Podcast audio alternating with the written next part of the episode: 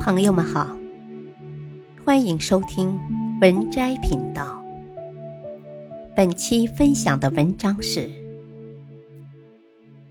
人在江湖的潜规则三》，深思细品。潜规则二，始终明白自己的身份。不要以为他和你勾肩搭背。你就不知道自己是谁了。我给大家讲一个真实的例子。曾经有个员工来我办公室汇报工作的时候，有时我会递给他烟，有时我会说想抽烟自己拿，因为我办公室有的是好烟。他也会偶尔来办公室蹭烟，关系熟了，时间久了，即使我没给他递。他也会自己拿着抽。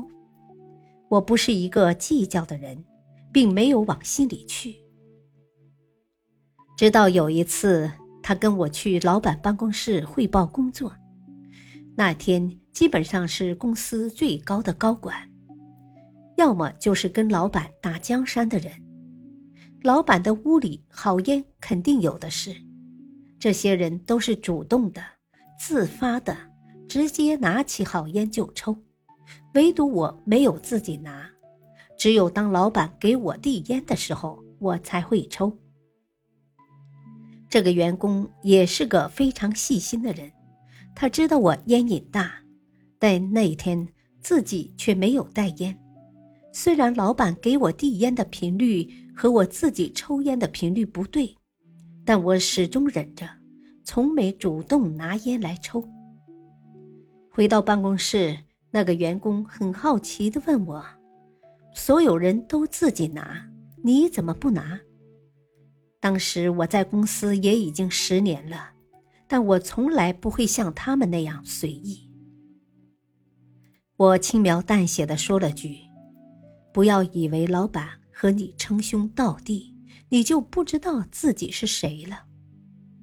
别忘了，你只是一个打工的。”没想到这员工也很聪明，从那以后进我办公室，不再主动自己拿烟抽了。当然，我并不是在刻意的点他，只是无意中说起我人生的恪守而已。有些江湖的人情，也许是客套，也许是圈套，有真情，也有可能是个坑。